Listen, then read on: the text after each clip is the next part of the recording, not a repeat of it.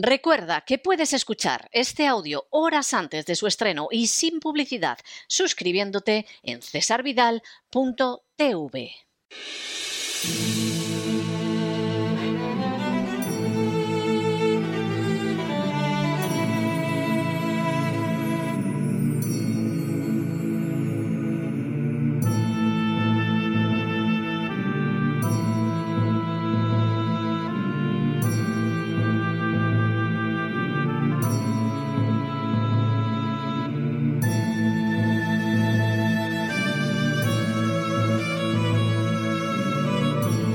La voz con César Vidal, desde el exilio. Muy buenos días, muy buenas tardes, muy buenas noches y muy bienvenidos a esta nueva singladura de La voz. Soy César Vidal, hoy es el miércoles 23 de marzo de 2022 y me dirijo a los hispanoparlantes de ambos hemisferios a los situados a uno y otro lado del Atlántico y como siempre lo hago desde el exilio. Corría el año 1618 cuando España, regida a la sazón por Felipe III, ideó una operación de intervención encubierta en la República de Venecia. La idea era manipular a algunos mercenarios franceses que se encontraban en esta ciudad italiana, de manera que se produjera un tumulto que justificara la intervención de la flota española.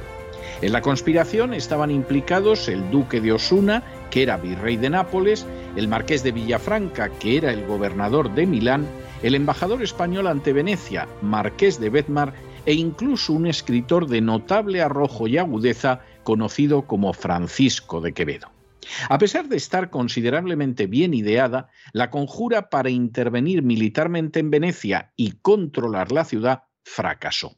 Es cierto que se consiguió provocar tumultos, pero en ellos los mercenarios franceses cayeron muertos o se les detuvo para a continuación ejecutarlos. Por añadidura, cuando se descubrió el plan de intervención de los españoles, los venecianos asaltaron la embajada de España en esta ciudad el propio Quevedo logró escapar a duras penas disfrazado de mendigo y gracias a su dominio del dialecto veneciano.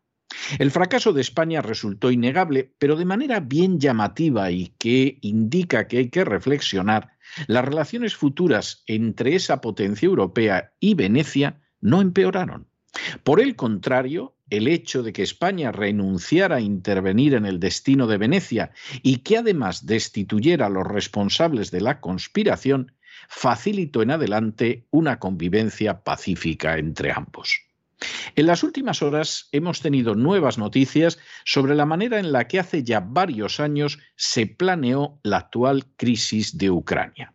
Sin ánimo de ser exhaustivos, los hechos son los siguientes. Primero, el 1 de octubre de 1945, las Fuerzas Armadas de Estados Unidos crearon el proyecto RAN, acrónimo de Research and Development, es decir, de investigación y desarrollo, mediante un contrato especial suscrito con la Douglas Aircraft Company. Se trataba, pues, de una clara manifestación de las actividades del complejo industrial militar que tanto inquietaría al presidente Eisenhower. Segundo, RAND comenzó a operar en diciembre de 1945 y a finales de 1947 ese proyecto RAND se convirtió en una organización separada de Douglas. En febrero de 1948, el jefe de gabinete de la recién creada Fuerza Aérea de los Estados Unidos escribió una carta al presidente de la Douglas Aircraft Company que aprobaba la evolución del proyecto RAN hasta convertirse en una corporación sin ánimo de lucro independiente de Douglas. Tercero, el 14 de mayo de 1948, RAND fue registrada como una compañía sin ánimo de lucro bajo las leyes del estado de California. Y el 1 de noviembre de 1948, el contrato del proyecto RAND fue transferido formalmente de la Douglas Aircraft Company a la RAND Corporation. El hecho de que se convirtiera en una entidad sin ánimo de lucro permitía a RAND recibir enormes cantidades de dinero sin pagar un solo dólar en concepto de impuestos. Cuarto, Aunque la RAND se presenta como una entidad independiente y ciertamente es privada en su gestión, su financiación depende en su mayoría del Departamento de Defensa, del Departamento de Seguridad Nacional y de otros departamentos gubernamentales, así como distintas universidades y entidades privadas.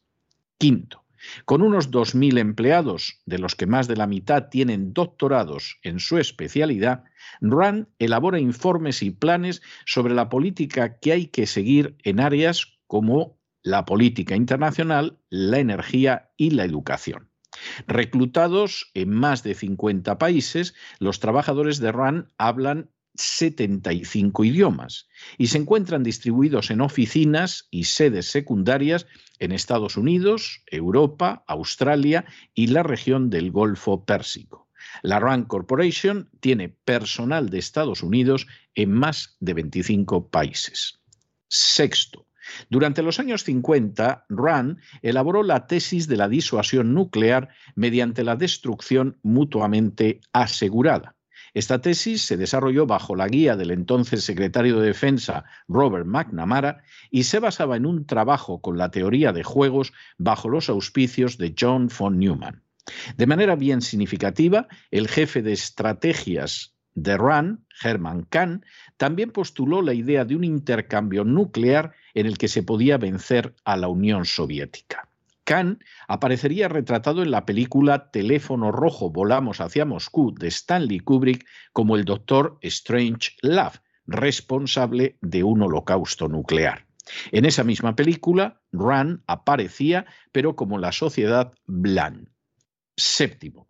Rand ha contribuido a programas como los relacionados con la carrera espacial, la informática, la inteligencia artificial y los denominados juegos de guerra. Sin embargo, su influencia es también considerable en áreas como la política infantil, la salud, la política internacional, la inteligencia, las artes o la gestión de crisis, entre otros. Con todo, aproximadamente la mitad de la actividad de RAN está relacionada directamente con la seguridad nacional. Octavo. En el año 2019, es decir, hace ahora tres años, Rand publicó un plan estratégico dirigido específicamente contra Rusia y titulado Overextending and Unbalancing Russia, es decir, sobreextendiendo y desequilibrando a Rusia.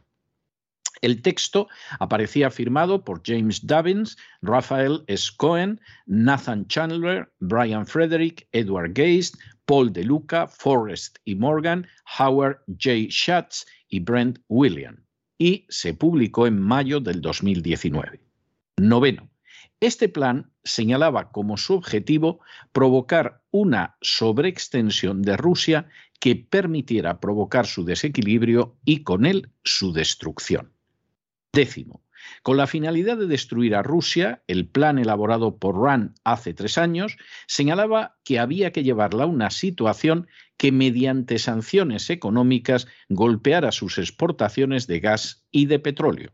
Entre los pasos que había que dar para lograrlo se incluía que la Unión Europea redujera su importación de gas ruso sustituyéndolo por el gas natural licuado de los Estados Unidos un décimo. Junto con esas medidas económicas destinadas a dañar a Rusia, el documento de RAND señalaba que hay que perjudicar mediante la propaganda la imagen de Rusia en el exterior, no solo dando una imagen negativa, sino también procurando, por ejemplo, que quedara excluida de los eventos deportivos. Duodécimo. Al mismo tiempo, resultaba necesario, según Rand, que se presionara a las naciones miembros de la OTAN para que aumentaran su presupuesto militar y lo dirigieran de manera expresa contra Rusia. Décimo tercero. Este plan, elaborado por RAND, presentaba enormes ventajas, ya que además de las ganancias económicas, Estados Unidos reduciría su gasto militar centrándolo principalmente en bombarderos estratégicos y misiles de largo alcance dirigidos contra Rusia. El despliegue en Europa de nuevos misiles nucleares de alcance intermedio implicaba, según RAND, enormes probabilidades de éxito y el riesgo, desde luego no pequeño, solo sería soportado por las naciones europeas. Décimo cuarto. Dentro de esa estrategia de destrucción de Rusia, Ucrania tenía que representar un papel esencial. Y de hecho, en el año 2019, en el citado plan, RAND afirmaba que proporcionar a Ucrania ayudas letales explotaría el punto más importante de debilidad externa de Rusia. Pero todo aumento de las armas y del asesoramiento militar que Estados Unidos proporcione a Ucrania tendrá que ser metódicamente calibrado para imponer costes a Rusia sin provocar un conflicto mucho más amplio en el que Rusia, dada su proximidad, tendría ventajas significativas. En otras palabras, habría que armar a Ucrania considerada como el punto más importante de debilidad externa de Rusia. Décimo quinto, el grado hasta el que la OTAN ha venido armando a Ucrania como manera de dañar a Rusia, según señalaba el proyecto RAN, puede desprenderse no solo de las docenas de laboratorios de armas bioquímicas establecidos en territorio ucraniano, sino también de las más de 2.000 estructuras militares destruidas hasta el momento por Rusia y construidas y controladas en realidad no por los nacionalistas ucranianos, sino por los mandos de Estados Unidos y la OTAN. Esta inmensa estructura militar obliga a plantearse si las informaciones sobre la fabricación de una bomba nuclear sucia por parte de Zelensky pueden trágicamente corresponderse con la realidad. Décimo sexto. El plan de Rand excluía cualquier intento de arreglo pacífico y diplomático de la situación, lo que explicaría el rechazo de todas las propuestas de negociación de Rusia formuladas durante los últimos meses. Y séptimo, también explicaría la negativa a ofrecer garantías de no expansión de la OTAN, ya que la OTAN constituye una pieza clave en el acoso creciente dirigido contra una Rusia a la que hay que destruir. Si hubiera que creer la propaganda de guerra, machacona, pero en realidad también muy burda y dirigida a un público ignorante, con que se está martilleando Occidente desde hace meses, el actual conflicto de Ucrania sería una lucha entre el bien y el mal, entre la luz y las tinieblas, entre la democracia y el totalitarismo. La despótica y cruel Rusia estaría agrediendo a la bella y libre Ucrania, movida por un deseo perverso de dominio mundial. La verdad es totalmente distinta. Para diversas agendas que suman el plan de hegemonía unipolar americano al de la agenda globalista, Rusia constituye un enemigo al que hay que batir y destrozar. Las causas de esa decisión no son ni de lejos la defensa de la libertad, ni la seguridad internacional, ni siquiera los intereses de Occidente. En realidad, se reducen a la búsqueda del poder y al ansia de desplazar a Rusia de mercados como los europeos del gas y el petróleo. A esa embestida contra Rusia tendría que suceder ulteriormente su descuartizamiento y saqueo, como ya pasó en los años 90 del siglo pasado. Todos estos planes tienen como escenario y como víctimas principales a las naciones que se encuentran ubicadas en el continente europeo. Es Europa la que tiene que soportar pérdidas económicas astronómicas derivadas de perder el acceso a la energía rusa y verse obligada a comprar el gas americano, que es mucho más caro. Es Europa la que tiene que realizar mayores gastos militares, no en realidad en beneficio propio, sino para amenazar a una nación como Rusia con la que le interesaría y mucho mantener excelentes relaciones. Es Europa la que albergará el despliegue de mayor armamento nuclear, asumiendo, por supuesto, el golpe de sufrir una guerra atómica que Dios no quiera.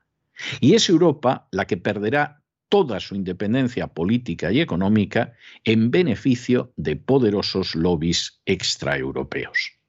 Dentro de esa estrategia de acoso, cerco y destrucción de Rusia, la pieza clave es Ucrania, y lo es no porque se pretenda defenderla, sino porque constituye la plataforma ideal para desde su territorio destruir a Rusia. Las instalaciones militares del Pentágono y de la OTAN dejan de manifiesto que Ucrania no es de los ucranianos y que sus oligarcas corruptos hasta la médula se inclinan en contra de los intereses nacionales ante la voluntad de poderes extranjeros, incluso a costa de arriesgar gravemente la paz y la tranquilidad de los ucranianos. Que los sucesivos gobiernos ucranianos hayan permitido la ubicación de centenares de instalaciones militares extranjeras, incluidas varias decenas de laboratorios de armas bioquímicas, en su territorio, deja de manifiesto que podrán ser adoradores del genocida Stepan Bandera, que podrán contar con unidades nazis en su ejército, como es el caso, entre otros, del batallón Azov, pero no por ello dejan de ser meros lacayos serviles de estrategias concebidas a miles de kilómetros de su tierra. A fin de cuentas, como señala el documento de RAN, Ucrania es la pieza clave para intentar aniquilar a Rusia. Con todo, y a pesar de que Europa es y será la que más sufrirá las consecuencias de los planes expuestos por RAN ya hace tres años, el pueblo de los Estados Unidos no saldrá incólume de las ambiciones de sus élites monopolares y globalistas. La inflación, que no se consigue controlar, el sometimiento a una propaganda encaminada a justificar guerras sin justificación alguna, el aumento de un gasto militar que ya se lleva el 53% del presupuesto nacional, el creciente desprecio internacional ante unas maniobras de sometimiento económico y político difíciles de ocultar, y los tributos pagados en sangre y en desatención social no los pagarán George Soros, Bill Gates, la familia Biden o incluso los miembros de RAN. Serán asumidos al 100% por el pueblo americano.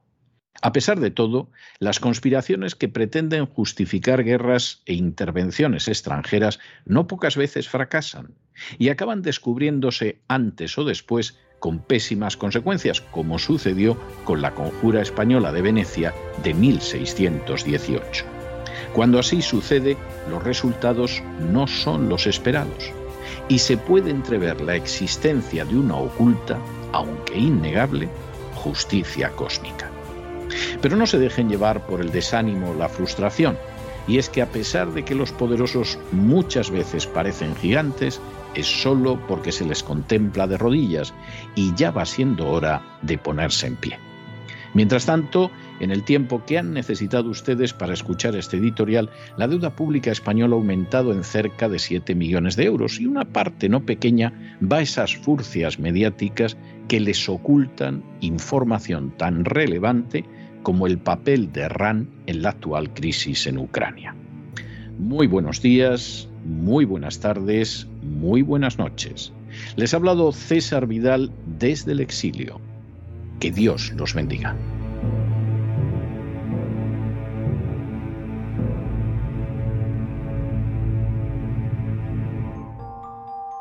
Esta sección está patrocinada por crowdfunding con el siguiente mensaje. Nuestro Señor Jesucristo, el único Dios verdadero, es misericordioso y nuestro Salvador.